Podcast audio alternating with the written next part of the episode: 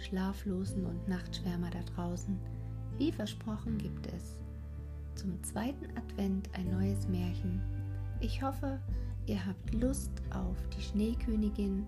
Macht es euch jetzt wirklich aber mal so richtig gemütlich. Ja, ich weiß, ich sage das jedes Mal. Aber bei der Schneekönigin braucht man das doch irgendwie doppelt. Weil immerhin, es geht bis hinauf in den kalten Norden, bis nach Spitzbergen. Ja, dann auf die Kuscheldecken fertig los. Bis zum nächsten Mal. Viel Spaß, eure Anja.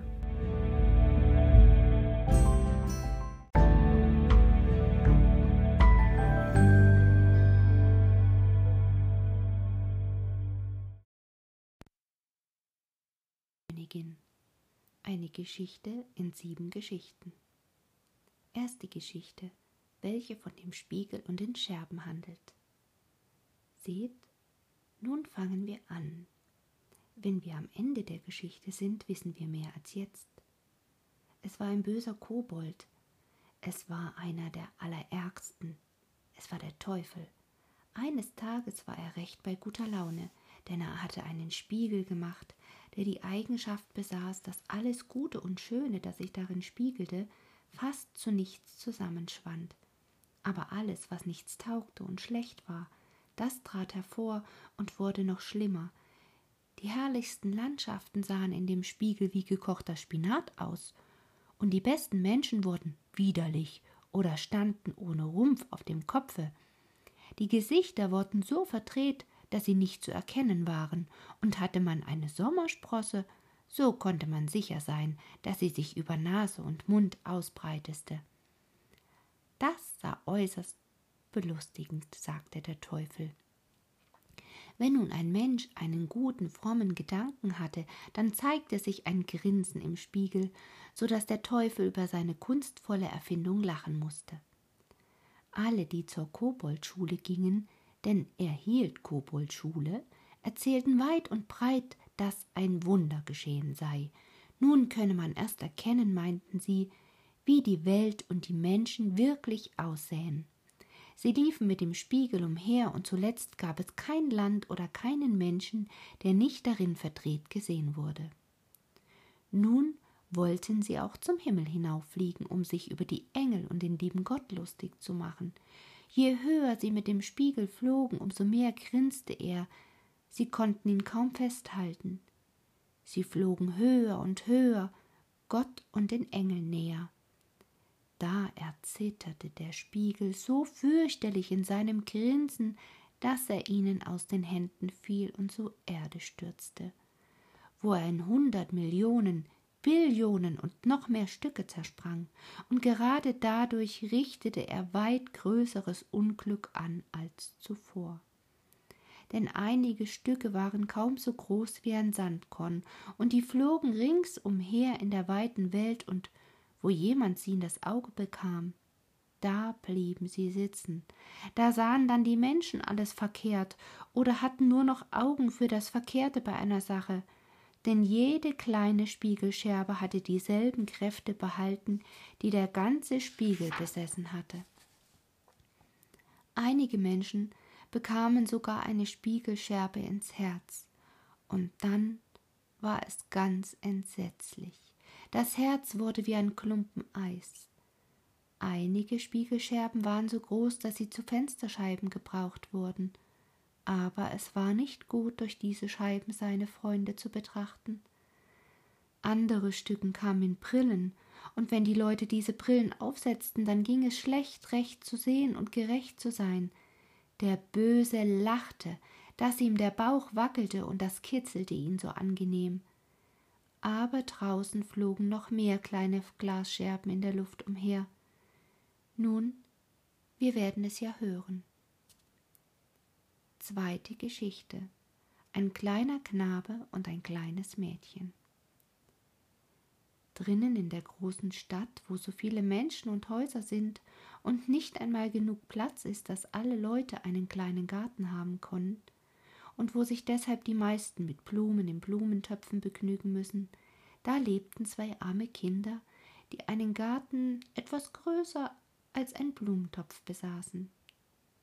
Sie waren nicht Bruder und Schwester, aber sie waren sich ebenso gut, als wenn sie es gewesen wären. einander gerade gegenüber in zwei Dachkammern, wo das Dach des einen Nachbarhauses gegen das andere stieß und die Wasserrinne zwischen den Dächern entlang lief.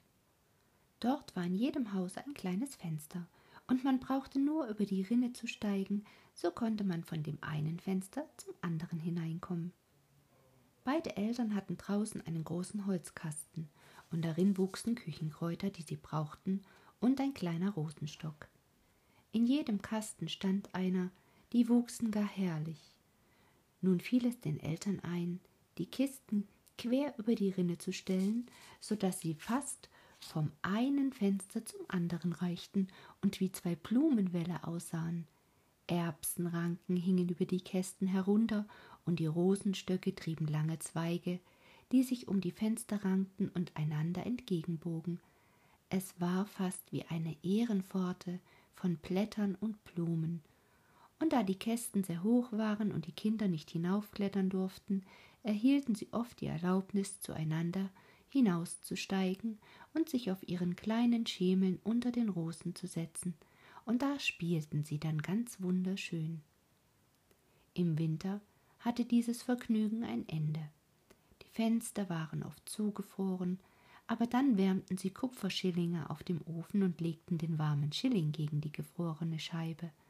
Dadurch entstand ein schönes Guckloch, so rund dahinter blitzte ein liebes, sanftes Auge, eines aus jedem Fenster. Das waren der kleine Knabe und die, das kleine Mädchen. Er hieß Kai und sie hieß Gerda. Im Sommer konnten sie mit einem Sprunge zueinander gelangen. Im Winter mussten sie erst die vielen Treppen hinunter und die Treppen hinauf, und draußen wehte der Schnee. Das sind die weißen Bienen, die schwärmen, sagte die Großmutter. Haben Sie auch eine Bienenkönigin? fragte der kleine Knabe, denn er wusste, dass unter den wirklichen Bienen eine solche ist. Die haben sie, sagte die Großmutter. Sie fliegt dort, wo sie am dichtesten schwärmen. Es ist die größte von allen, und nie bleibt sie ruhig auf der Erde liegen. Sie fliegt wieder hinauf in die schwarze Wolke. Manche Mitternacht fliegt sie durch die Straßen der Stadt und schaut zu den Fenstern hinein, und dann frieren die ganz wunderbar zu und sehen wie mit Blumen bedeckt aus. Ja, das haben wir gesehen, sagten die beiden Kinder und wussten nun, dass es wahr sei. Und kann die Schneekönigin hier hereinkommen? fragte das kleine Mädchen. Lass sie nur kommen, sagte der Knabe, dann setz ich sie auf den warmen Ofen und sie muss zerschmelzen aber die Großmutter strich über sein Haar und erzählte andere Geschichten. Am Abend, als der kleine Kai zu Hause und schon halb ausgezogen war, kletterte er auf den Stuhl am Fenster und guckte durch das kleine Loch. Ein paar Schneeflocken fielen draußen, und eine von ihnen, die allergrößte, blieb auf dem Rande des Blumenkastens liegen. Die Schneeflocke wuchs, mehr und mehr und wurde zuletzt zu einer ganzen Frau, in feinsten weißen Flor gekleidet, der wie aus Millionen sternartigen Flocken zusammengesetzt war. Sie war so schön und fein, aber von Eis, von blendendem, blinkendem Eise. Doch war sie lebendig, die Augen blitzten wie zwei klare Sterne, aber es war keine Rast, keine Ruhe in ihnen. Sie nickte zum Fenster hin und winkte mit der Hand. Der kleine Knabe erschrak und sprang vom Stuhl herunter, da war es, als ob draußen ein großer Vogel am Fenster vorbeiflöge. Am nächsten Tage war klarer Frost, und dann kam der Frühling. Die Sonne schien, das Grün keimte hervor, die Schwalben bauten Nester, die Fenster wurden geöffnet und die beiden Kinder saßen wieder in ihrem kleinen Garten hoch oben in der Dachrinne über allen Stockwerken. Die Rosen blühten dieses Jahr so wundervoll. Das kleine Mädchen hatte ein Lied gelernt. in dem auch von Rosen die Rede war, und bei den Rosen, da dachte sie an ihre eigenen. Sie sang es dem kleinen Knaben vor, und er sang mit. Die Rosen, sie blühen und verwehen, wir werden das Christkindlein sehen. Und die Kleinen hielten einander bei den Händen, küssten die Rosen, blickten in Gottes hellen Sonnenschein hinein und sprachen zu diesem, als ob das Christkind da wäre. Was waren das für herrliche Sommertage? Wie schön war es draußen bei den Rosenstöcken, die blühten und blühten, als wollten sie gar nicht wieder aufhören.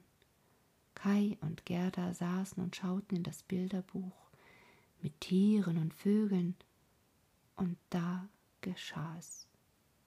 Die Uhr auf dem großen Kirchturm schlug gerade fünf, dass Kai sagte Au. Es stach mich ins Herz und flog mir etwas ins Auge. Das kleine Mädchen fasste ihn um den Hals und er blinzelte mit den Augen. Nein, da war nichts zu sehen.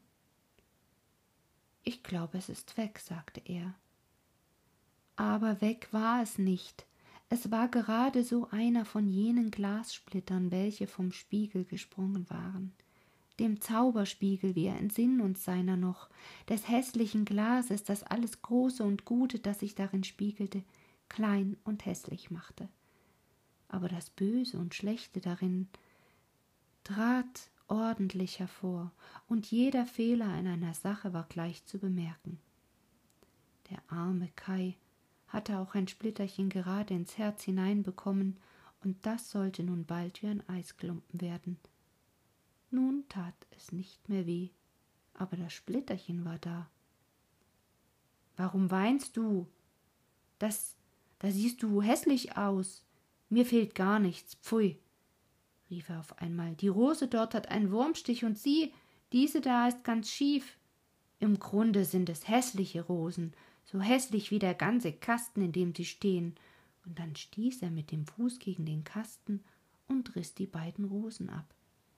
Kai, was machst du? rief das kleine Mädchen, und als er ihren Schreck gewahr wurde, riß er noch eine Rose ab, und dann sprang er in sein Fenster hinein von der kleinen, lieben Gerda fort. Wenn sie später mit dem Bilderbuch kam, sagte er, dass das für Wickelkinder sei und erzählte die Großmutter Geschichten, so kam er immer mit einem Aber. Wenn es ihm einfiel, dann ging er hinter hierher, setzte eine Brille auf und sprach ebenso wie sie. Das machte er ganz treffend, und die Leute lachten über ihn. Bald konnte er alle Menschen der ganzen Straße im Sprechen und Gehen nachmachen.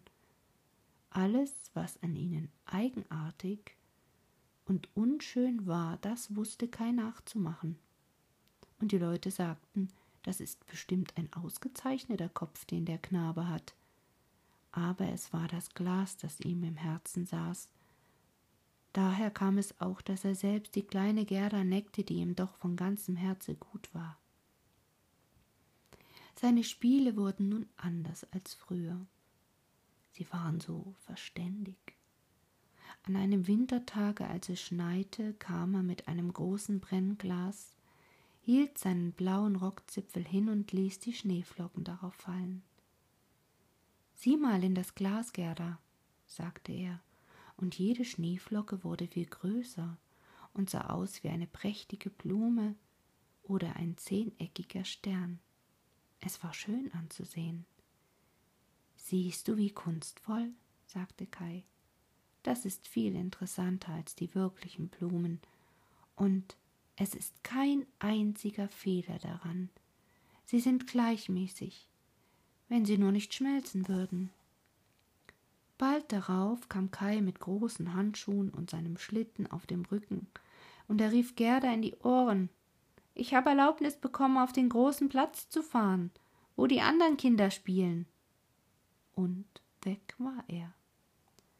Dort auf dem Platze banden die kecksten Knaben oft ihre Schlitten an die Bauernwagen fest und dann fuhren sie eine ganze Strecke mit.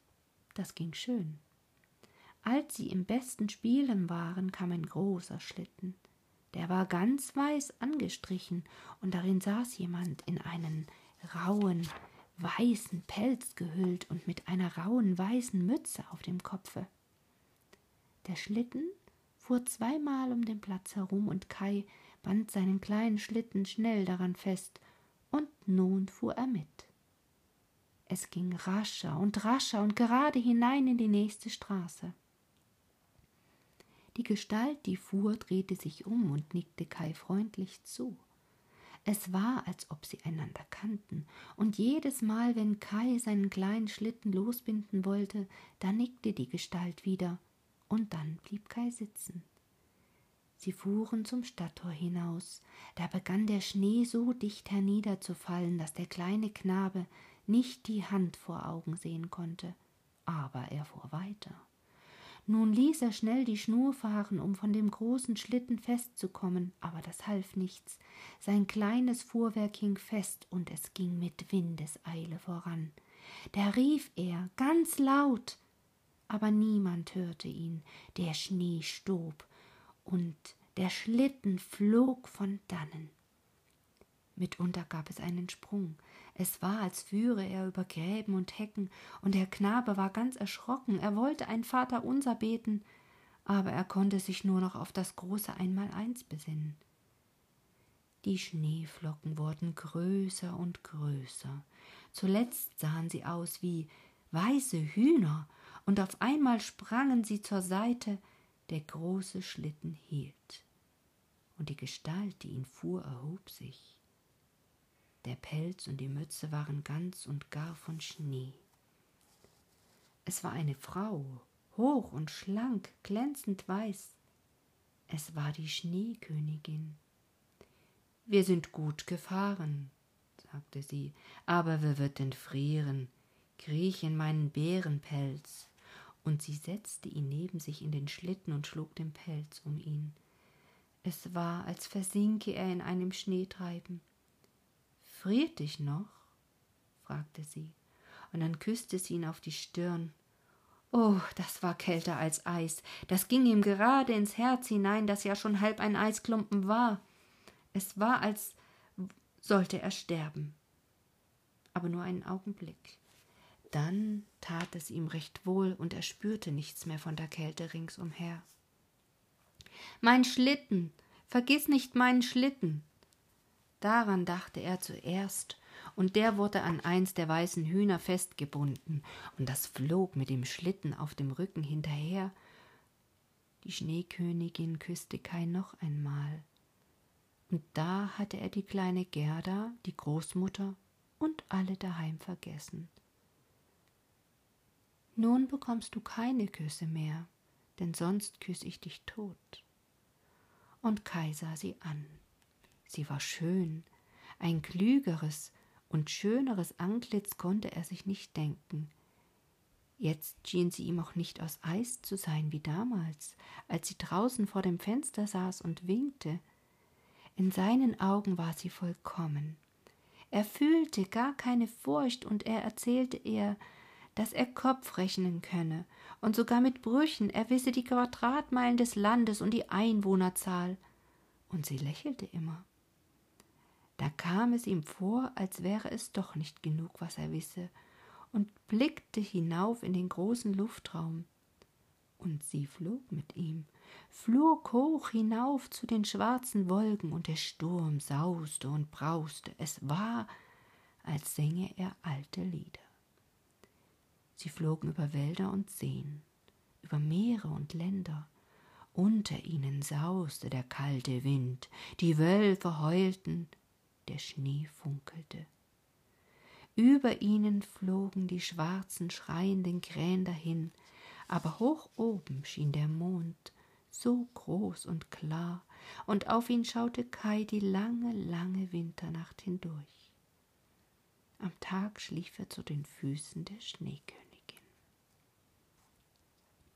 Dritte Geschichte. Der Blumengarten bei der Frau, die zaubern konnte. Aber wie erging es der kleinen Gerda, als Kai zurückkehrte? Wo war er nur geblieben?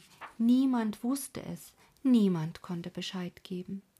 Die Knaben erzählten nur, dass sie gesehen hätten, wie er seinen Schlitten an einen mächtig großen Band, der in die Straße hinein und zum Stadttor hinausgefahren wäre.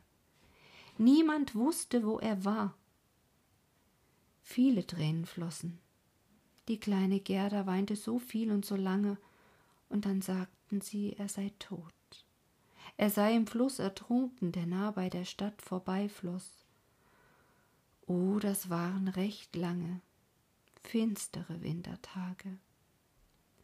Nun kam der Frühling mit warmem Sonnenschein. Kai ist tot und fort, sagte die kleine Gerda. Das glaube ich nicht, antwortete der Sonnenschein. Er ist tot und fort, sagte sie zu den Schwalben. Das glauben wir nicht, erwiderten diese, und zuletzt glaubte die kleine Gerda es auch nicht. Ich will meine neuen roten Schuhe anziehen, sagte sie eines Morgens, die, welche Kai nie gesehen hat, und dann will ich zum Fluss hinuntergehen und den nach ihm fragen. Und es war noch ganz früh, sie küsste die alte Großmutter, die noch schlief, zog die roten Schuhe an und ging ganz allein aus dem Stadttor zum Flusse. Ist es wahr, dass du mir meinen kleinen Spielkameraden genommen hast?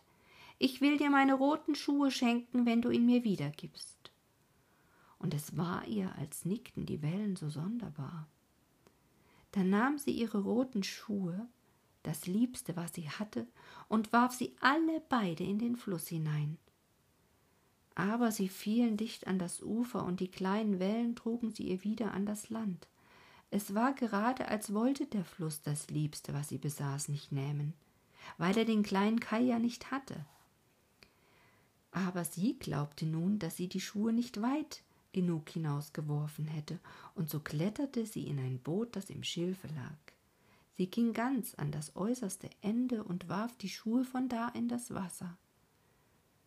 Aber das Boot war nicht festgebunden, und bei der Bewegung, die sie machte, glitt es vom Lande ab.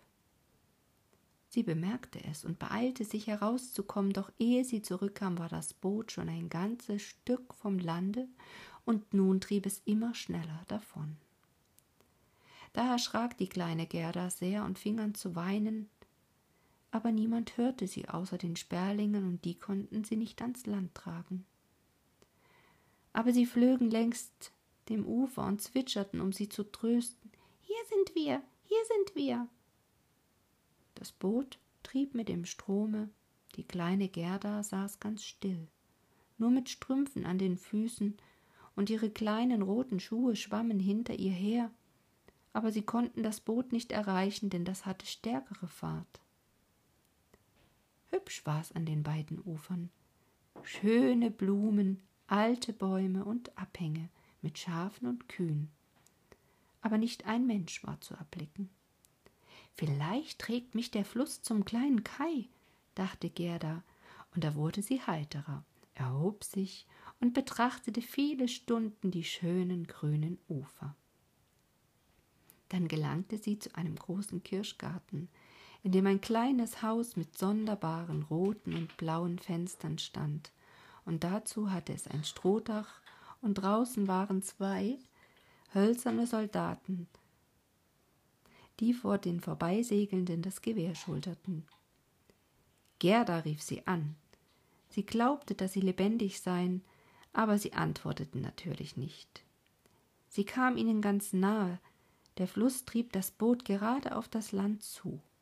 Gerda rief noch lauter, und da kam aus dem Hause eine alte, alte Frau, die sich auf einen Krückstock stützte. Sie hatte einen großen Sonnenhut auf, und der war mit den schönsten Blumen bemalt. Du armes kleines Kind, sagte die alte Frau, wie bist du nur auf den großen reißenden Strom gekommen und so weit in die Welt hinausgetrieben? Und dann ging die alte Frau in das Wasser hinein, erfasste mit ihrem Krückstock das Boot, zog es an Land und hob die kleine Gerda heraus. Und Gerda war froh, wieder aufs Trockene zu kommen, obwohl sie sich vor der fremden alten Frau ein wenig fürchtete. Komm doch und erzähl mir, wer du bist und wie du hierher kommst, sagte sie. Und Gerda erzählte ihr alles, und die alte Frau schüttelte den Kopf und sagte Hm, hm. Und als ihr Gerda alles gesagt und gefragt hatte, ob sie nicht den kleinen Kai gesehen habe, sagte die Frau, dass er nicht vorbeigekommen sei. Aber er werde wohl noch kommen. Sie solle nur nicht betrübt sein, sondern ihre Kirschen kosten und ihre Blumen betrachten, die wären schöner als irgendein Bilderbuch. Und eine jede könne eine Geschichte erzählen. Dann nahm sie Gerda bei der Hand und sie gingen in das kleine Haus hinein, und die alte Frau schloss die Tür zu. Die Fenster lagen sehr hoch, und die Scheiben waren rot, blau und gelb. Das Tageslicht schien in all den Farben gar sonderbar herein, aber auf dem Tische saßen die schönsten Kirschen.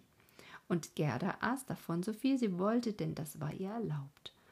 Und während sie aß, kämmte ihr die alte Frau das Haar mit einem goldenen Kamm, und das Haar ringelte sich und glänzte herrlich gold, und das kleine freundliche Antlitz, das so rund war und wie eine Rose aussah. Nach einem so lieben kleinen Mädchen habe ich mich schon so lange gesehnt, sagte die Alte. Nun wirst du sehen, wie gut wir miteinander leben werden. Und je länger sie das Haar der kleinen Gerda kämmte, desto mehr vergaß Gerda ihren Pflegebruder Kai.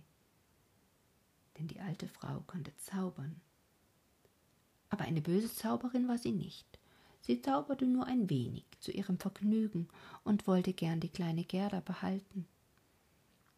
Und deshalb ging sie in den Garten, streckte ihren Krückstock gegen alle Rosensträucher aus, und wie schön sie auch blühten, so sanken sie doch alle in die schwarze Erde hinunter, und man könnte sie nicht sehen, wo sie gestanden hatten. Die Alte fürchtete, wenn Gerda die Rosen erblickte, könnte sie an ihre eigenen denken und sich dann des kleinen Kai erinnern und davonlaufen. Nun führte sie Gerda hinaus in den Blumengarten. Was war da für ein Duft und eine Herrlichkeit! Alle nur erdenklichen Blumen, und zwar für jede Jahreszeit, standen hier in prächtigster Blüte. Kein Bilderbuch konnte bunter und schöner sein, und Gerda hüpfte vor Freude und spielte, bis die Sonne hinunter an den Kirschbäumen unterging. Dann bekam sie ein schönes Bett mit roten Seidenkissen, die waren mit blauen Veilchen gestopft, und sie schlief und träumte so herrlich wie eine Königin an ihrem Hochzeitstag. Am nächsten Morgen konnte sie wieder im warmen Sonnenschein mit den Blumen spielen, und so vergingen viele Tage.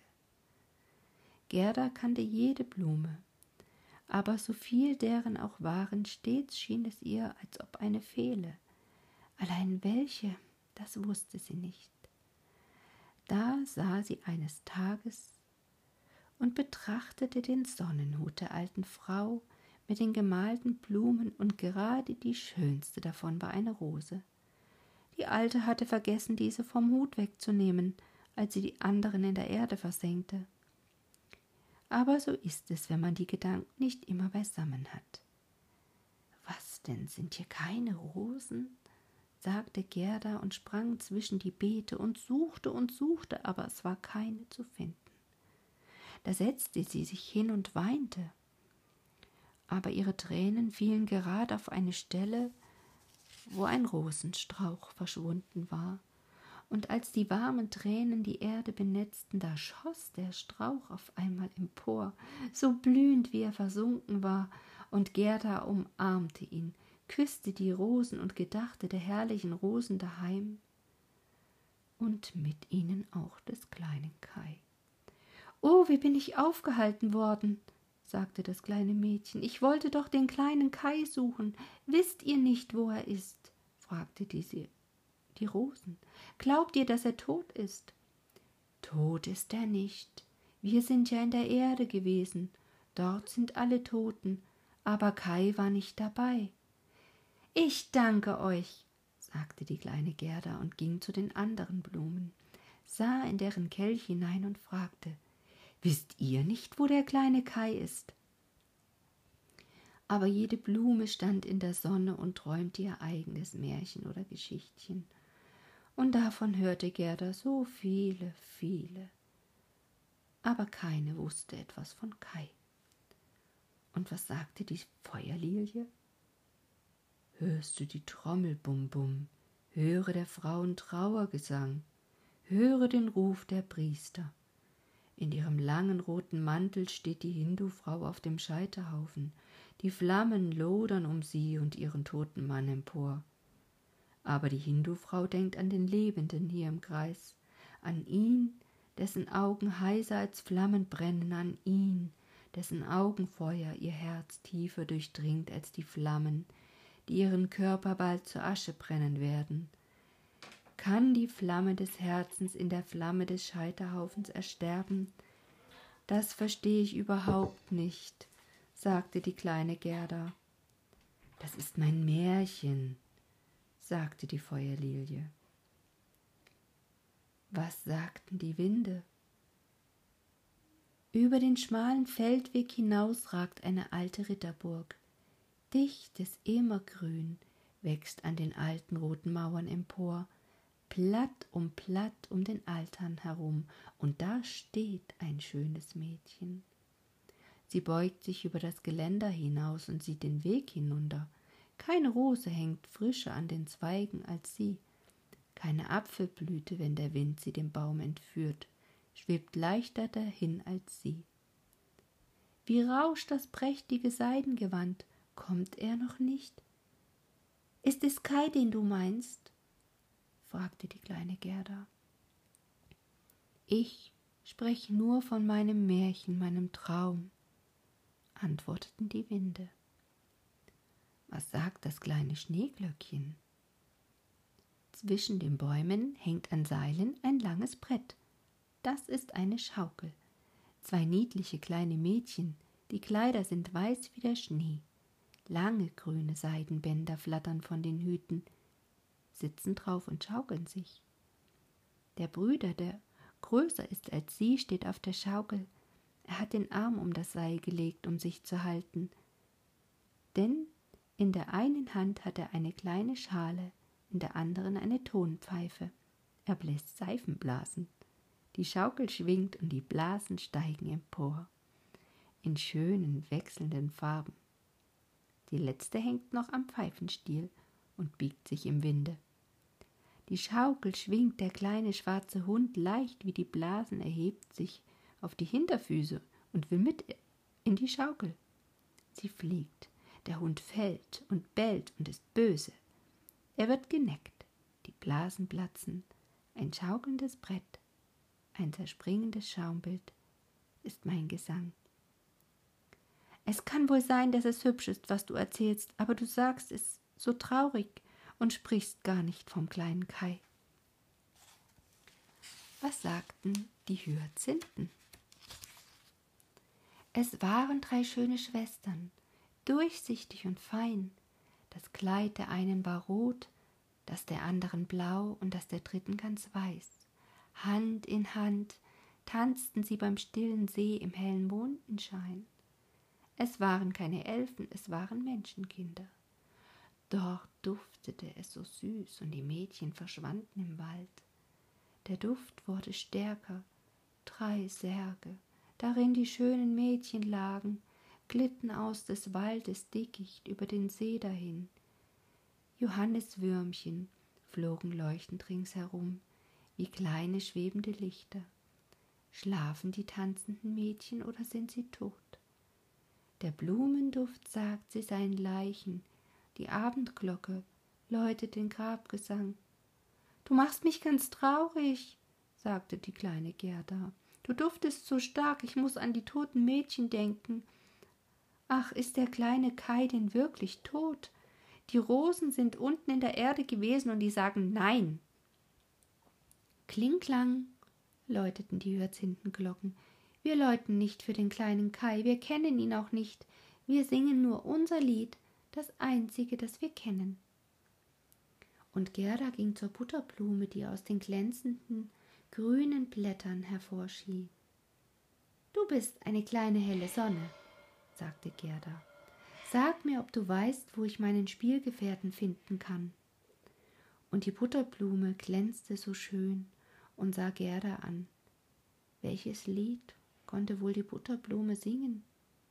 Es handelte auch nicht von Kai. In einem kleinen Hof schien die Sonne am ersten Frühlingstag so warm. Die Strahlen glitten am Nachbarhaus die weißen Wände herab. Dicht dabei wuchs die erste gelbe Blume und glänzte golden in den warmen Sonnenstrahlen. Die alte Großmutter saß draußen in ihrem Stuhl, die Enkelin, eine arme, schöne Dienstmagd, kehrte zu einem kurzen Besuche heim. Sie küsste die Großmutter. Es war Gold, Herzensgold in dem liebevollen Kusse, Gold im Munde, Gold im Grunde, Gold in der Morgenstunde.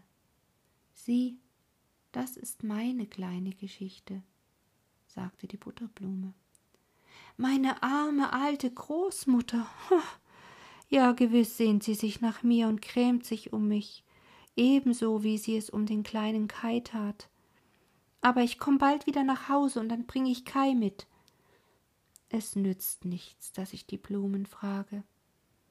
Die kennen nur ihr eigenes Lied, geben mir keinen Bescheid. Und dann band sie ihr kleines Kleid hoch, damit sie rascher laufen könne.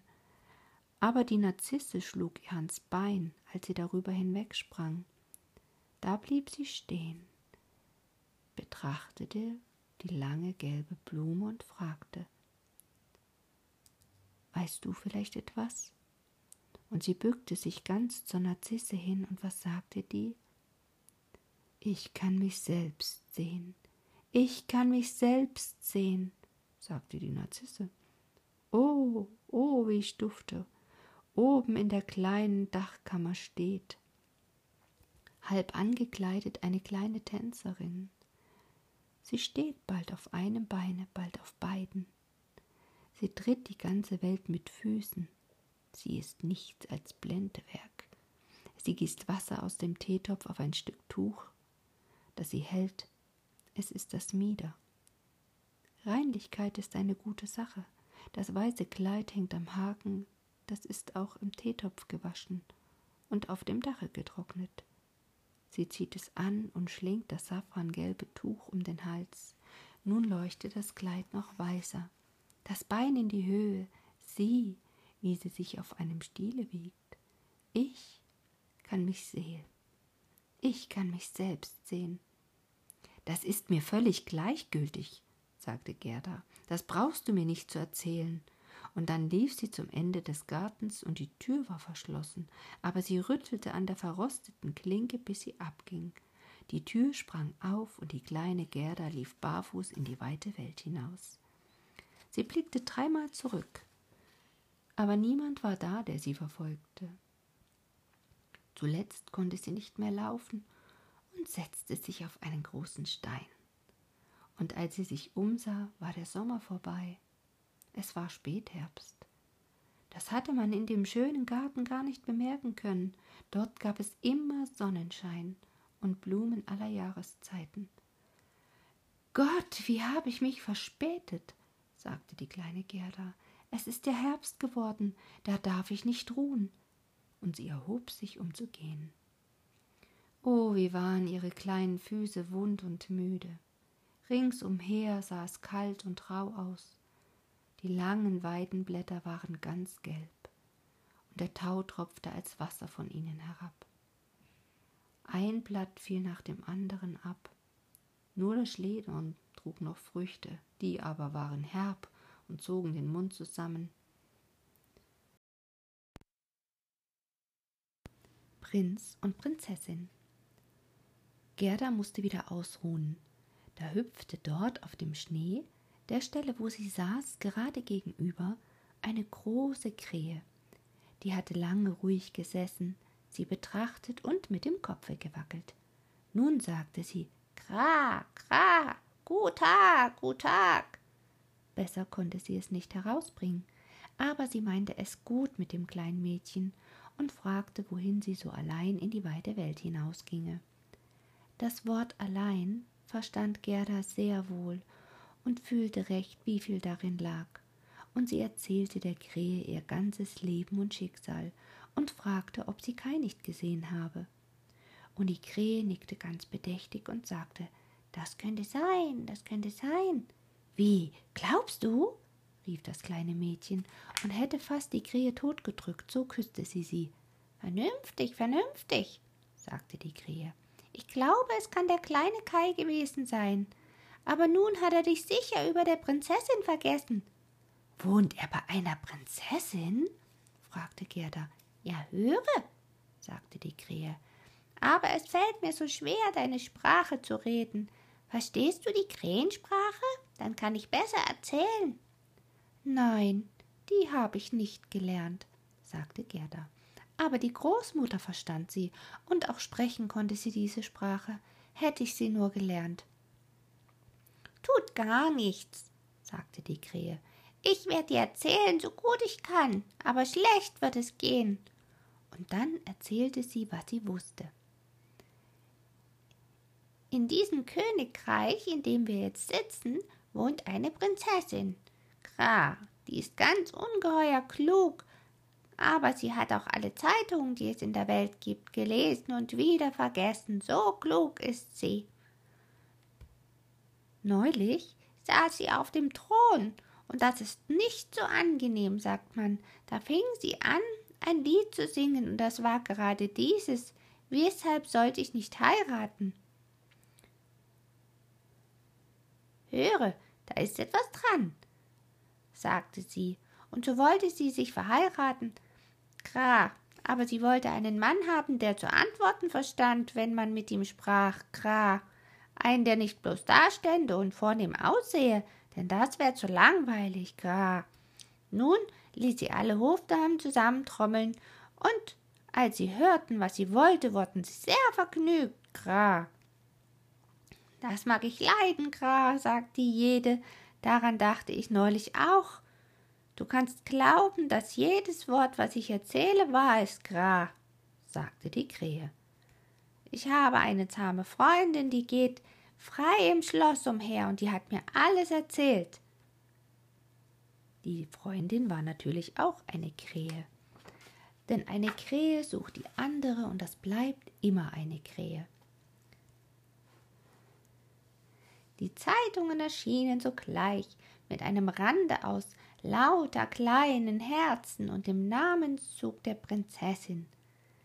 Man konnte darin lesen, dass es jedem gut aussehenden Manne freistehe, auf das Schloss zu kommen und damit der Prinzessin zu sprechen und denjenigen Krar, der am besten spräche und so, dass man hören könne, er sei in dem, was er sage, zu Hause, den wolle die Prinzessin zum Manne nehmen. Ja, ja, sagte die Krähe. Du kannst es mir glauben, es ist so wahr, wie ich hier sitze. Junge Männer strömten herzu, es war ein Gedränge und Laufen, aber es glückte keinem, weder am ersten noch am zweiten Tage. Sie konnten alle gut sprechen, Gra, wenn sie draußen auf der Straße waren, aber wenn sie in das Schlosstor traten und dort die Garde in Silber sahen und auf den Treppen die Lakaien in Gold und die großen erleuchteten Säle, dann wurden sie verwirrt, Gra, und standen sie gar vor dem Thron, wo die Prinzessin saß, dann wussten sie nichts zu sagen als das letzte Wort, das die Prinzessin gesprochen hatte. Und das noch einmal zu hören, dazu hatte sie keine Lust, Gra. Es war gerade, als ob sie drinnen Schnupftabak auf den Magen bekommen hätten und in tiefen Schlaf gefallen wären, bis sie wieder auf der Straße waren, und dann konnten sie sprechen. Da stand eine Reihe vom Stadttor bis zum Schloss hin. Ich war selbst drin, um es zu sehen, sagte die Krähe. Sie wurden hungrig und durstig, aber auf dem Schloss erhielten sie nicht einmal ein Glas laues Wasser.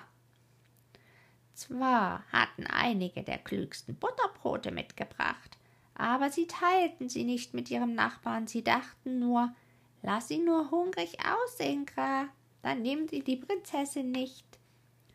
Aber Kai, der kleine Kai, fragte Gerda, wann kam der? War er unter der Menge? Warte, warte, jetzt sind wir gerade bei ihm. Es war am dritten Tag, da kam eine kleine Person ohne Pferd oder Wagen, ganz fröhlich gerade auf das Schloss zumarschiert. Seine Augen glänzten wie deine. Er hatte schönes, langes Haar, aber ansonsten ärmliche Kleider. Das war Kai, jubelte Gerda. Oh, dann habe ich ihn gefunden. Und sie klatschte in die Hände. Er hatte ein kleines Ränzel auf dem Rücken, sagte die Krähe. Nein, das war sicher sein Schlitten, sagte Gerda. Denn mit dem Schlitten ging er fort. Das kann wohl sein, sagte die Krähe. Ich sah nicht so genau danach. Aber das weiß ich von meiner zahmen Freundin. Als er in das Schlosstor kam und die Leibgarde in Silber sah und auf den Treppen die Lakaien in Gold, wurde er nicht im mindesten verlegen und sagte zu ihnen Das muss langweilig sein, auf der Treppe zu stehen. Ich gehe lieber hinein. Und da glänzten die Säle von Lichtern. Geheimräte und Exzellenzen gingen auf bloßen Füßen und trugen Goldgefäße grah. Man konnte ganz benommen werden. Seine Stiefel knarrten gewaltig laut, aber ihm wurde doch nicht bange. Das ist ganz gewiss Kai, sagte Gerda. Ich weiß, er hatte neue Stiefel an. Ich hab sie in der Großmutterstube knarren hören. Ja, freilich knarrten sie, sagte die Krähe, und frischen Muts ging er gerade zur Prinzessin hinein, die auf einer großen Perle saß, so groß wie ein Spinnrad, und alle Hofdamen mit ihren Jungfern und den Jungfern der Jungfern und alle Kavaliere mit ihren Dienern Gra und den Dienern der Diener, die wieder einen Burschen hielten, standen ringsum aufgestellt. Und je näher sie an der Tür standen, desto stolzer sahen sie aus. Den Burschen von des Dieners Diener, der immer in Pantoffeln geht, darf man kaum anzusehen wagen. So stolz steht er an der Tür. Das muss greulich sein, sagte die kleine Gerda. Und Kai hat doch die Prinzessin bekommen? Wäre ich nicht eine Krähe gewesen, so hätte ich sie genommen, und das, obwohl ich verlobt bin. Er soll ebenso gut gesprochen haben wie ich, wenn ich die Krähensprache rede. Das habe ich von meiner zahmen Freundin gehört. Er war keck und niedlich, Gra. Er war gar nicht zum Freien gekommen, sondern nur, um die Klugheit der Prinzessin zu hören. Und er fand sie gut und sie fand ihn wieder gut. Ja, gewiss, das war Kai, sagte Gerda. Er war so klug, er konnte mit Brüchenkopf rechnen.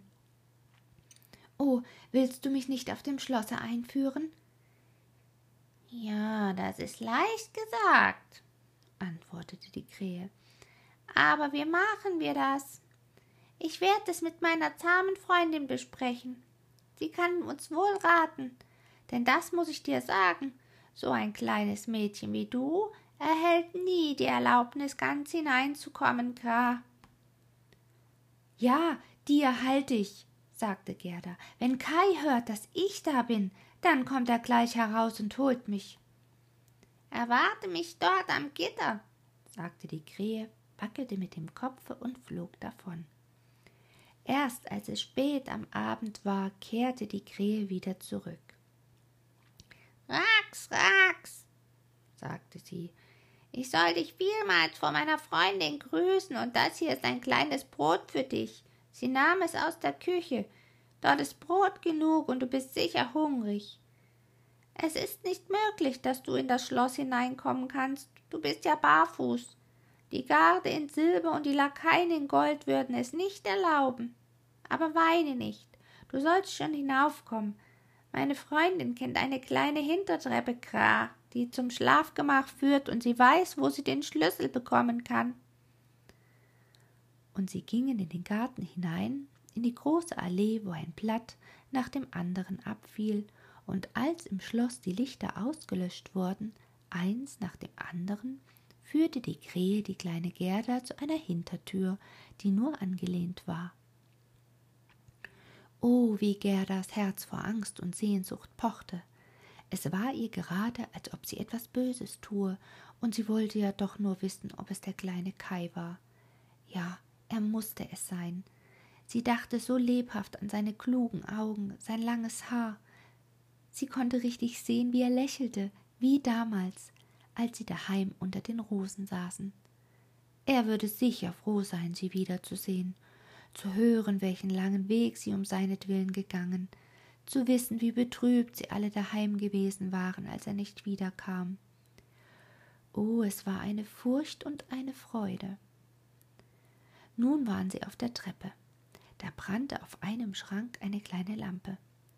Mitten auf dem Fußboden stand die zahme Krähe, wendete den Kopf nach allen Seiten und betrachtete Gerda, die sich verneigte, wie die Großmutter es sie gelehrt hatte. Mein Verlobter hat mir so viel Gutes von Ihnen gesagt, mein kleines Fräulein, sagte die zahme Krähe. Ihr Schicksal ist wirklich rührend. Wollen Sie die Lampe nehmen, dann werde ich vorangehen. Wir nehmen hier den geraden Weg, denn da begegnen wir niemanden. Es ist mir, als ginge jemand hinter uns, sagte Gerda und es sauste an ihr vorbei. Es war wie ein Schatten an der Wand. Pferde mit fliegenden Mähnen und dünnen Beinen, Jägerburschen, Herren und Damen zu Pferde. Das sind nur Träume, sagte die Krähe. Die kommen und holen die Gedanken der hohen Herrschaften zur Jagd ab. Das ist recht gut, dann können sie besser im Bette betrachten. Aber ich hoffe, wenn sie zu Ehren und Würden gelangen, dass sie ein dankbares Herz zeigen. Das versteht sich von selbst, sagte die Krähe vom Walde. Nun kamen sie in den ersten Saal. Der war aus rosenrotem Atlas mit künstlichen Blumen an den Wänden hinauf. Hier sausten die Träume schon an ihnen vorbei, aber sie fuhren so schnell, dass Gerda die hohen Herrschaften nicht zu sehen bekam. Ein Saal war immer prächtiger als der andere. Ja, man konnte wohl verdutzt werden. Und nun waren sie im Schlafgemach. Hier glich die Decke einer großen Palme mit Blättern aus Glas, aus kostbarem Glas, und mitten auf dem Fußboden schwebten auf einem dicken Stängel von Gold zwei Betten, von denen jedes wie eine Lilie aussah.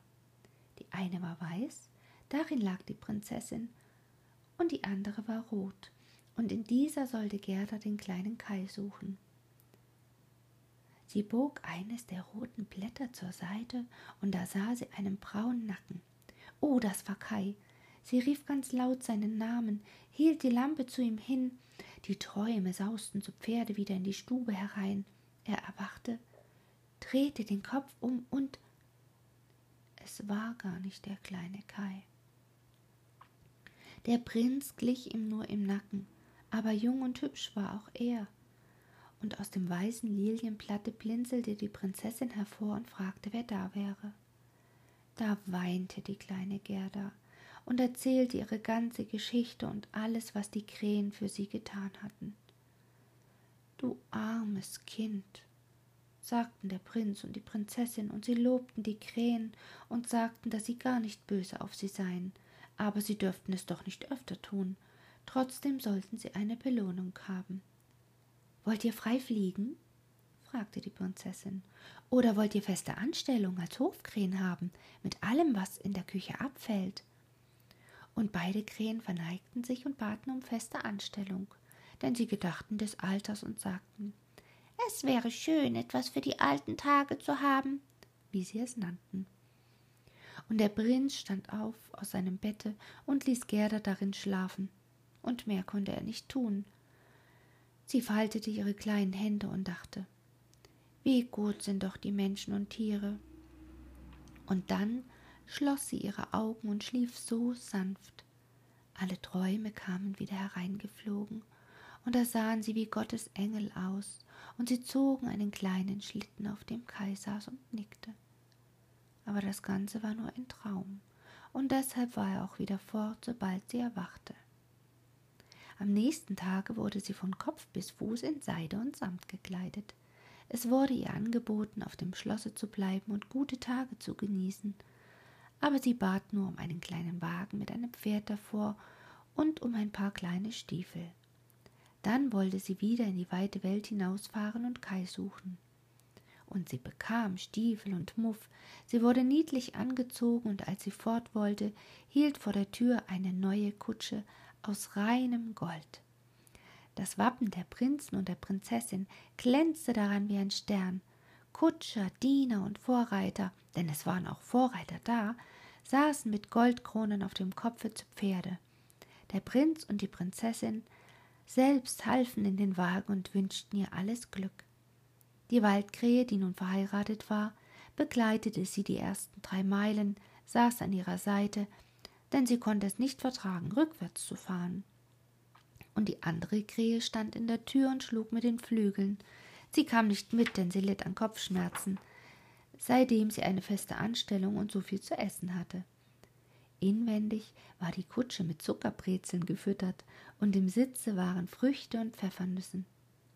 Leb wohl, leb wohl, riefen der Prinz und die Prinzessin, und die kleine Gerda weinte, und die Krähe weinte. So ging es die ersten Meilen, und da sagten auch die Krähe leb wohl, und das war der schwerste Abschied.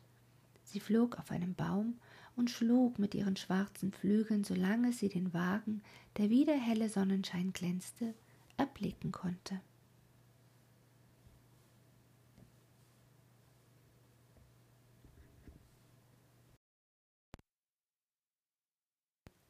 Das kleine Räubermädchen.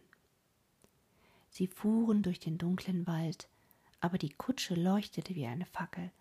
Das stach den Räubern in die Augen, das konnten sie nicht ertragen. Das ist Gold, das ist Gold, riefen sie, stürzten hervor, hielten die Pferde an, schlugen die Vorreiter, den Kutscher und die Diener tot und zogen die kleine Gerda aus dem Wagen.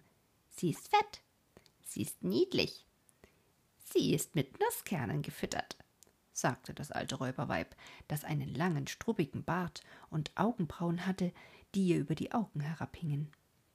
Das ist so gut wie ein kleines Mastlamm die soll aber specken. Und dann zog sie ihr blankes Messer heraus und das glänzte, dass es gräßlich war. Au! sagte das Weib zur gleichen Zeit. Sie wurde von der eigenen Tochter ins Ohr gebissen, die ihr auf dem Rücken hing, so wild und unartig, dass es eine Lust war. Du hässlicher Balk! sagte die Mutter und hatte keine Zeit, Gerda zu schlachten. Sie soll mit mir spielen, sagte das kleine Räubermädchen. Sie soll mir ihren Muff, ihr hübsches Kleid geben, bei mir in meinem Bette schlafen.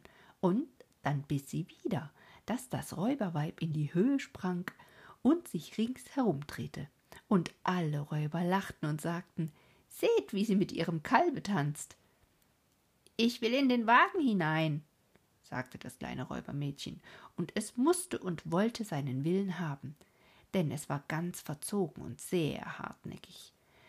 Es saß mit Gerda drinnen, und so fuhren sie über Stock und Stein immer tiefer in den Wald.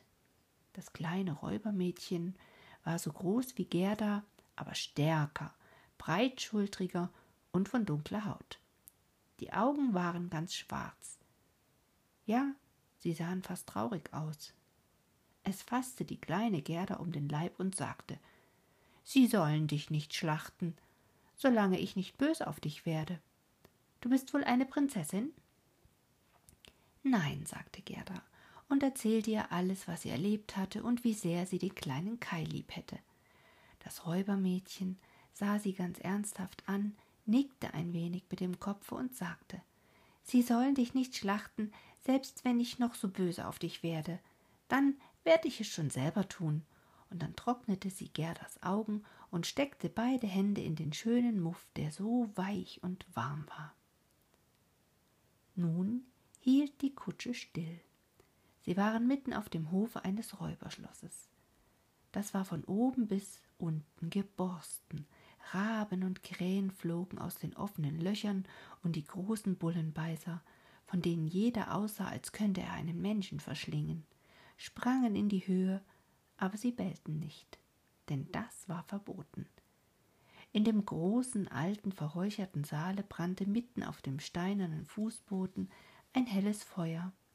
Der Rauch zog unter der Decke hin und musste sich selbst einen Ausgang suchen. Ein großer Braukessel mit Suppe kochte. Hasen und Kaninchen wurden an Spießen gebraten. Du sollst die Nacht mit mir bei allen meinen kleinen Tieren schlafen, sagte das Räubermädchen. Sie bekamen zu essen und zu trinken und gingen dann in eine Ecke, wo Stroh und Teppiche lagen. Und darüber saßen auf Latten und Stäben mehr als hundert Tauben, die zu schlafen schienen, sich aber doch ein wenig drehten, als die beiden Mädchen kamen. Die gehören alle mir, sagte das kleine Räubermädchen, packte rasch eine der nächsten, hielt sie bei den Füßen und schüttelte sie, dass sie mit den Flügeln schlug. Küsse sie, rief sie und klatschte sie Gerda ins Gesicht. Da sitzen die Waldtauben, fuhr sie fort und zeigte auf eine Menge Stäbe, die vor einem Loche oben in der Mauer eingeschlagen waren. Das ist Waldgesindel, die beiden, die fliegen gleich fort, wenn man sie nicht ordentlich verschlossen hält. Und hier steht mein lieber alter Bä. Und sie zog ein Rentier, das einen blanken, kupfernen Ring um den Hals trug und angebunden war am Geweih hervor. Den müssen wir auch in der Klemme halten, sonst springt er uns fort. Jeden Abend kitzle ich ihn mit meinem scharfen Messer am Halse, davor fürchtet er sich sehr. Und das kleine Mädchen zog ein langes Messer aus einer Mauerspalte und ließ es über den Hals des Rentieres gleiten. Das arme Mädchen schlug mit beiden Beinen aus, und das Räubermädchen lachte und zog dann Gerda mit ins Bett hinein. Willst du das Messer bei dir behalten, wenn du schläfst? fragte Gerda und blickte furchtsam darauf. Ich schlaf immer mit dem Messer, sagte das kleine Räubermädchen. Man weiß nie, was geschehen kann. Aber erzähl nur weiter vom kleinen Kai und weshalb du in die weite Welt hinausgegangen bist. Und Gerda erzählte wieder von vorn, und die Waldtauben gurten oben in dem Käfig, und die anderen Tauben schliefen. Das kleine Räubermädchen legte den Arm um Gerdas Hals, hielt das Messer in der anderen Hand und schlief, dass man es hören konnte. Aber Gerda konnte ihre Augen nicht schließen. Sie wusste nicht, ob sie leben oder sterben würde, die Räuber saßen rings um das Feuer, sangen und tranken, und das Räuberweib schlug Purzelbäume. Oh, es war ganz grässlich für das kleine Mädchen, das mit anzusehen. Da sagten die Waldtauben Gure, Gure, wir haben den kleinen Kai gesehen. Ein weißes Huhn trug seinen Schlitten. Er saß im Wagen der Schneekönigin, die dicht über dem Wald hinfuhr, als wir im Nest lagen. Sie blies auf uns Junge und außer uns beiden starben alle. Gure, Gure. Was sagt ihr dort oben? rief Gerda. Wohin reiste die Schneekönigin? Wisst ihr etwas davon? Sie reiste wohl nach Lappland, denn dort ist immer Schnee und Eis, fragt das Rentier, das am Strick angebunden steht. Dort ist Eis und Schnee, dort ist es herrlich und gut, sagte das Rentier. Dort springt man frei umher in den großen, glänzenden Tälern. Dort hat die Schneekönigin ihr Sommerzelt. Aber ihr festes Schloss ist oben nach Nordpol zu, auf der Insel, die Spitzbergen genannt wird. O Kai, kleiner Kai, seufzte Gerda. Du musst still liegen, sagte das Räubermädchen, sonst stoß ich dir das Messer in den Leib. Am Morgen erzählte ihr Gerda alles, was die Waldtauben gesagt hatten, und das kleine Räubermädchen sah ganz ernsthaft aus, nickte aber mit dem Kopf und sagte Das ist einerlei, das ist einerlei. Weißt du, wo Lappland ist? fragte sie das Rentier. Wer sollte es wohl besser wissen als ich? sagte das Tier, und die Augen funkelten ihm im Kopf. Dort bin ich geboren und aufgewachsen, dort bin ich auf den Schneefeldern herumgesprungen. Höre, sagte das Räubermädchen zu Gerda, du siehst, all unsere Mannsleut sind fort, nur die Mutter ist noch hier und die bleibt. Aber gegen Mittag trinkt sie aus der großen Flasche und schläft danach ein wenig. Dann werde ich etwas für dich tun. Nun sprang sie aus dem Bett, fiel der Mutter um den Hals, zupfte sie am Bart und sagte Mein einzig lieber Ziegenbock, guten Morgen. Und die Mutter gab ihr einen Nasenstüber, dass die Nase rot und blau wurde. Aber das geschah alles aus lauter Liebe. Als die Mutter dann aus ihrer Flasche getrunken hatte und darauf einschlief, ging das Räubermädchen zum Rentier hin und sagte Ich könnte große Freude daran haben, dich noch manches Mal mit dem scharfen Messer zu kitzeln, denn du bist so possierlich. Doch es ist einerlei. Ich will deine Schnur lösen und dir hinaushelfen, damit du nach Lappland laufen kannst. Aber du musst tüchtig Beine machen und dieses kleine Mädchen zum Schloss der Schneekönigin bringen, wo ihr Spielkamerad ist. Du hast wohl gehört, was sie erzählte, denn sie sprach laut genug und du hast gehorcht. Das Rentier sprang vor Freude hinauf. Das Räubermädchen hob die kleine Gerda hinauf und war so vorsichtig, sie festzubinden, ja, ihr sogar ein kleines Kissen zum Sitzen zu geben.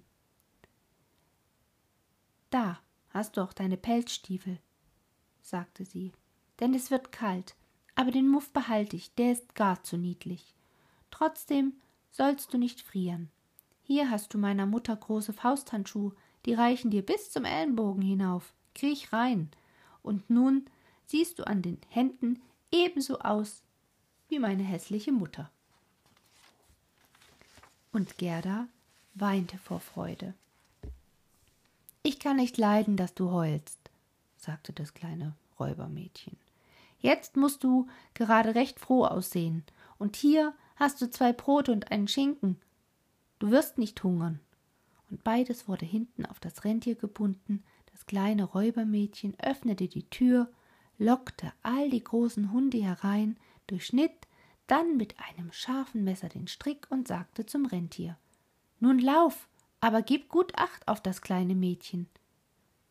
Und Gerda streckte die Hände mit den großen Fausthandschuhen gegen das Räubermädchen aus und sagte Lebwohl.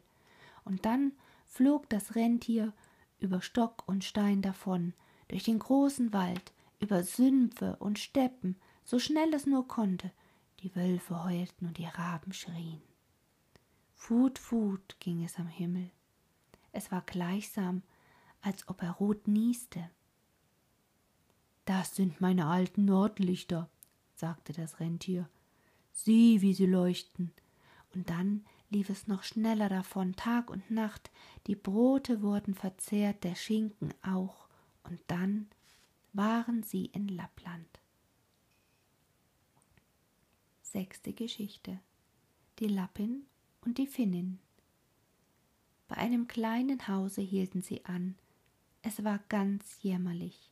Das Dach ging bis zur Erde herunter und die Tür war so niedrig, dass die Familie auf dem Bauche kriechen musste, wenn sie heraus oder hinein wollte.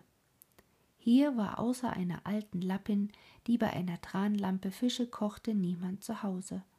Und das Rentier erzählte Gerdas ganze Geschichte aber zuerst seine eigene, denn diese erschien ihm weit wichtiger, und Gerda war von der Kälte so erstarrt, dass sie gar nicht sprechen konnte. Ach, ihr Armen, sagte die Lappin, da habt ihr noch weit zu laufen. Ihr müsst über hundert Meilen weit nach Finnmarken hinein, denn dort hat die Schneekönigin ihren Landsitz und brennt jeden Abend ein Feuerwerk ab. Ich werde ein paar Worte auf einen trockenen Stockfisch schreiben, denn Papier habe ich nicht. Den werde ich für euch, für die Finnen dort oben mitgeben. Sie kann euch noch besser Bescheid geben als ich. Und als sich Gerda nun erwärmt hatte und zu essen und zu trinken bekommen hatte, schrieb die Lappin ein paar Worte auf einen trockenen Stockfisch. Sie bat Gerda gut darauf zu achten, band sie wieder auf dem Rentier fest, und diese sprang davon. Fut, fut, ging es oben in der Luft. Die ganze Nacht brannten die schönsten blauen Nordlichter, und dann kamen sie nach Finnmarken, klopften an den Schornstein der Finnin, denn die hatte nicht einmal eine Tür. Da war eine Hitze drinnen, dass die Finnin selbst fast völlig nackt ging. Sie war klein und ganz schmutzig. Gleich löste sie die Kleider der kleinen Gerda und zog ihr die Fausthandschuhe und Stiefel aus, denn sonst wäre es ihr zu warm geworden, legte dem Rentier ein Stück Eis auf den Kopf und las dann, was auf dem Stockfisch geschrieben stand. Sie las es dreimal, und dann wusste sie es auswendig, steckte den Fisch in den Suppenkessel, denn er konnte ja gegessen werden, und sie verschwendete nie etwas. Nun erzählte das Rentier zuerst seine Geschichte, dann die der kleinen Gerda, und die Finnin blinzelte mit den klugen Augen, sagte aber nichts. Du bist sehr klug, sagte das Rentier. Ich weiß, du kannst alle Winde der Welt mit einem Zwirnsfaden zusammenbinden. Wenn der Schiffer den einen Knoten löst, bekommt er guten Wind.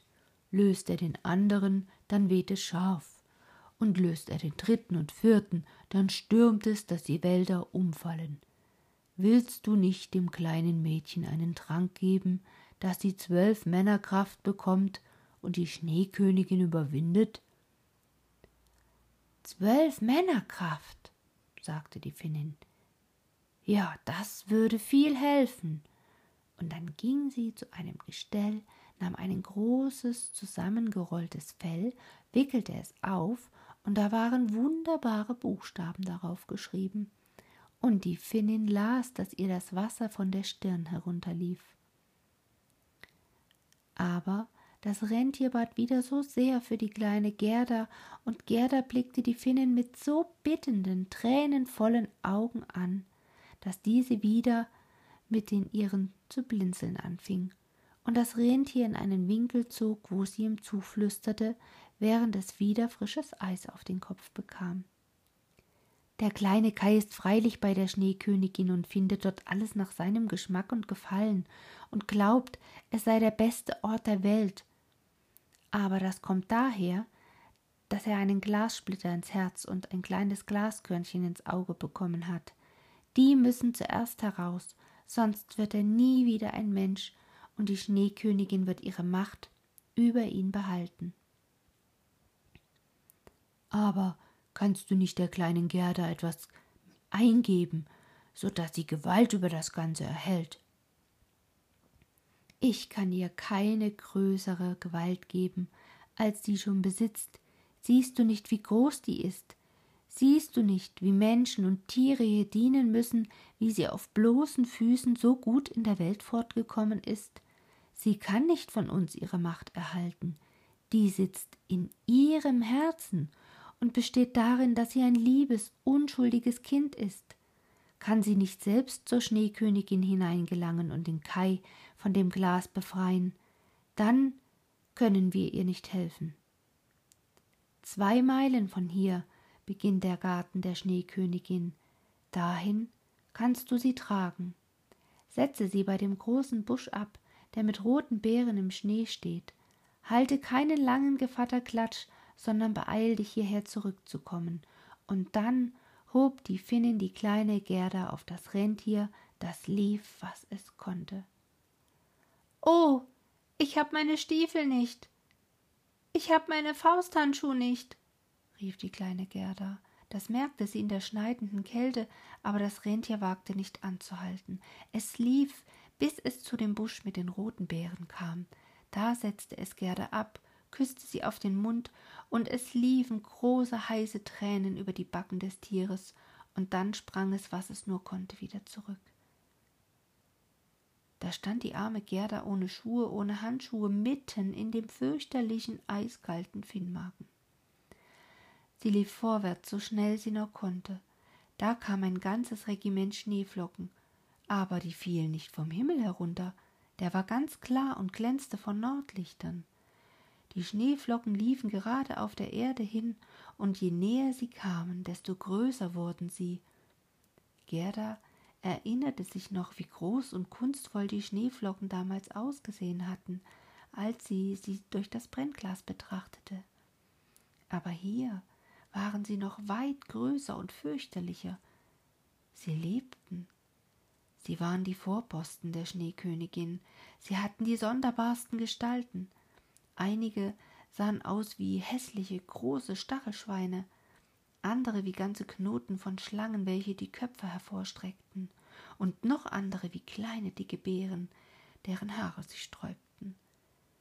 Alle aber waren glänzend weiß. Alle waren lebendige Schneeflocken.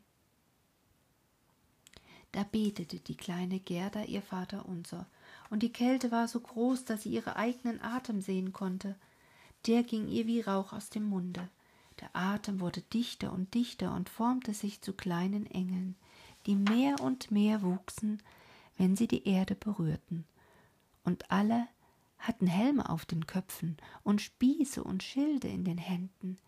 Ihre Anzahl wurde größer und größer, und als Gerda ihr Gebet beendet hatte, war eine ganze Legion um sie. Sie stachen mit ihren Spießen gegen die greulichen Schneeflocken, dass diese in hundert Stücke zersprangen, und die kleine Gerda ging ganz sicher und frischen Mutes vorwärts. Die Engel streichelten ihr Hände und Füße, da empfand sie weniger, wie kalt es war, und eilte nach der Königin Schloss. Aber nun müssen wir doch erst sehen, was Kai macht. Er dachte freilich nicht an die kleine Gerda und am wenigsten, dass sie draußen vor dem Schlosse stände. Siebte Geschichte von dem Schloss der Schneekönigin und was sich später darin zutrug. Die Wände des Schlosses waren aus treibendem Schnee gebildet und Fenster und Türen aus schneidenden Winden. Es waren über hundert Säle darin, alle wie der Schnee zusammengeweht hatte. Der größte erstreckte sich viele Meilen lang. Das starke Nordlicht beleuchtete sie. Und sie waren so groß, so leer, so eiskalt und so glänzend. Nie gab es hier Fröhlichkeit, nicht einmal einen kleinen Bärenball, wozu der Sturm hätte blasen und wobei die Eisbären auf den Hinterfüßen gehen und ihre feinen Manieren hätten zeigen können. Niemals eine kleine Spielgesellschaft mit Maulklapp und Tatzenschlag. Nie ein bisschen Kaffeeklatsch von den Weißfuchsfräulein. Leer, groß und kalt war es in den Sälen der Schneekönigin, die Nordlichter flammten so regelmäßig, dass man ausrechnen konnte, wann sie am höchsten und wann sie am niedrigsten standen.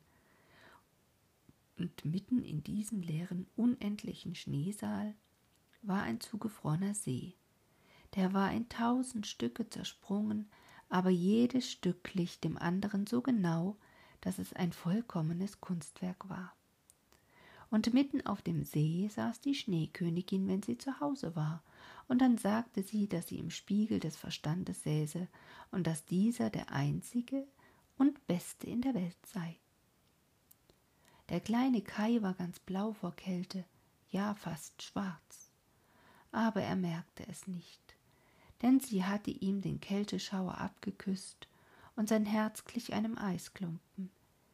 Er schleppte einige scharfe, flache Eisstücke hin und her, die er auf alle mögliche Weise aneinanderfügte, denn er wollte etwas herausbringen.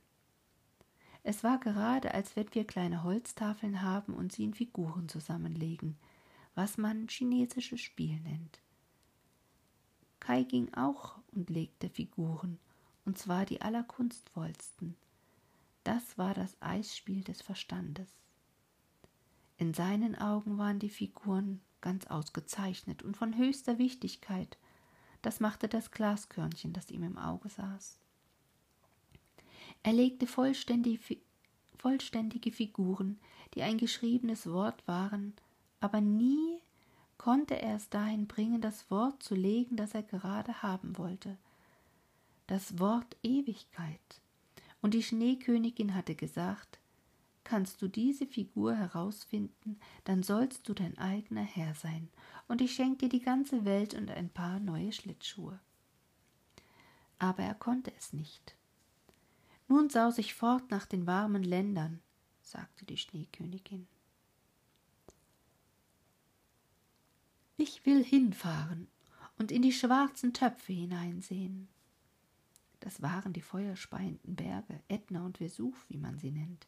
Ich werde sie ein wenig weiß machen. Das gehört dazu, das tut den Zitronen und Weintrauben gut.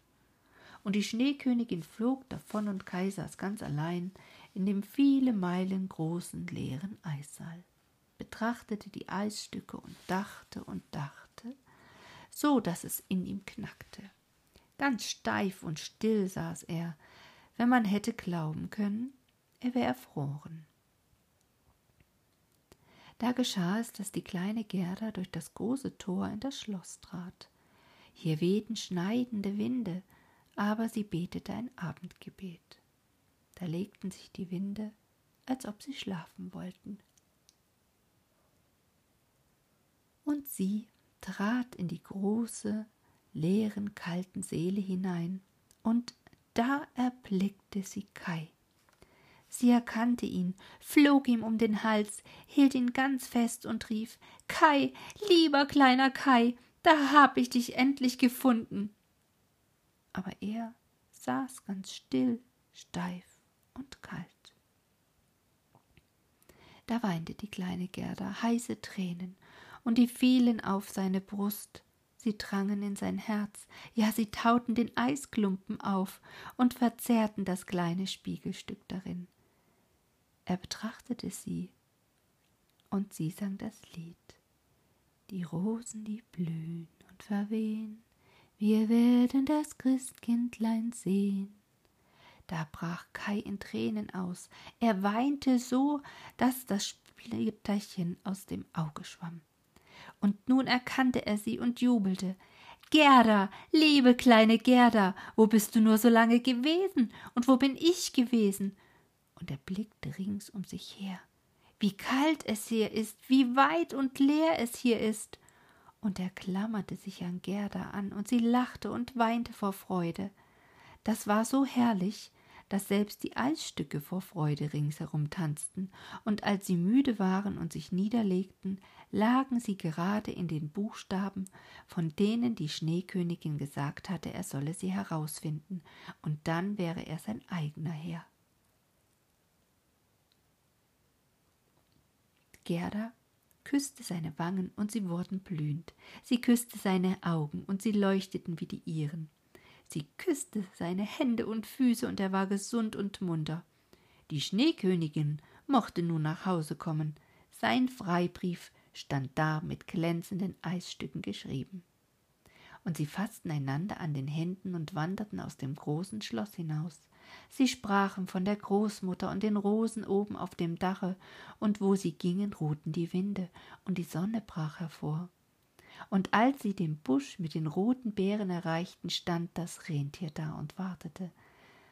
Es hatte ein anderes junges Rentier mit sich, dessen Euter voll war, und das gab den beiden seine warme Milch und küsste sie auf den Mund.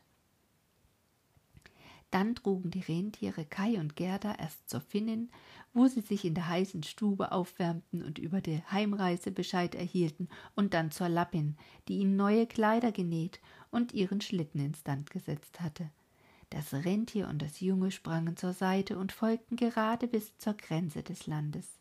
Und dort sproßte das erste Grün hervor. Da nahmen sie Abschied vom Rentier und von der Lappin. Lebt wohl, sagten alle, und die ersten kleinen Vögel begannen zu zwitschern. Der Wald hatte grüne Knospen, und aus ihm kam auf einem prächtigen Pferde, das Gerda kannte, es war vor der goldenen Kutsche gespannt gewesen, ein junges Mädchen geritten, mit einer glänzenden roten Mütze auf dem Kopf und Pistolen im Halfter. Das war das kleine Räubermädchen, das es satt hatte, zu Hause zu sein und nun erst nach Norden und später, wenn es ihm da nicht gefiel, nach einer anderen Weltgegend hin wollte. Es erkannte Gerda gleich und Gerda erkannte das Mädchen auch. Das war eine Freude. Du bist ein schöner Bursche mit deinem Herumtreiben, sagte es zum kleinen Kai. Ich möchte wissen, ob du es verdienst, dass man deinethalben bis ans Ende der Welt läuft. Aber Gerda streichelte dem Mädchen die Wangen. Aber Gerda streichelte dem Mädchen die Wangen und fragte nach dem Prinzen und der Prinzessin. Die sind nach fremden Ländern gereist, sagte das Räubermädchen. Und die Krähe? Die Krähe ist tot. Die zahme Freundin ist Witwe geworden und geht mit einem Ännchen schwarzen Wollgans am Bein umher. Sie klagt ganz jämmerlich. Geschwätz ist das Ganze. Aber erzähl mir nun, wie es dir ergangen ist und wie du ihn erwischt hast. Und Gerda und Kai erzählten.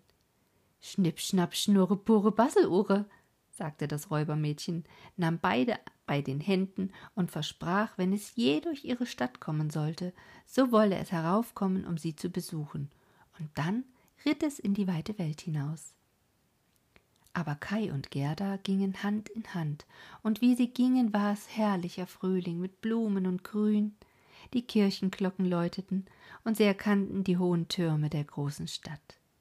Es war die, in der sie wohnten, und sie gingen hinein und hin zur Tür der Großmutter, die Treppe hinauf, in die Stube hinein, wo alles auf derselben stand wie früher, und die Uhr ging tick-tack, tick-tack, und die Zeiger drehten sich aber als sie durch die Tür gingen, merkten sie, dass sie erwachsene Menschen geworden waren. Die Rosen aus der Dachrinne blühten zum offenen Fenster herein, und da standen die kleinen Kinderstühle. Und Kai und Gerda setzten sich jedes auf den seinen und hielten einander bei den Händen. Die kalte, leere Herrlichkeit bei der Schneekönigin hatten sie vergessen wie einen schweren Traum. Die Großmutter saß im hellen Sonnenschein und las laut aus der Bibel. Werdet ihr nicht wie die Kinder, so werdet ihr nicht ins Himmelreich kommen. Und Kai und Gerda sahen einander in die Augen, und sie verstanden auf einmal den alten Gesang. Die Rosen, die blühen und verwehen, wir werden das Christkindlein sehen. Da saßen sie beide erwachsen und doch Kinder, Kinder im Herzen, und es war Sommer, warmer, wohltuender Sommer.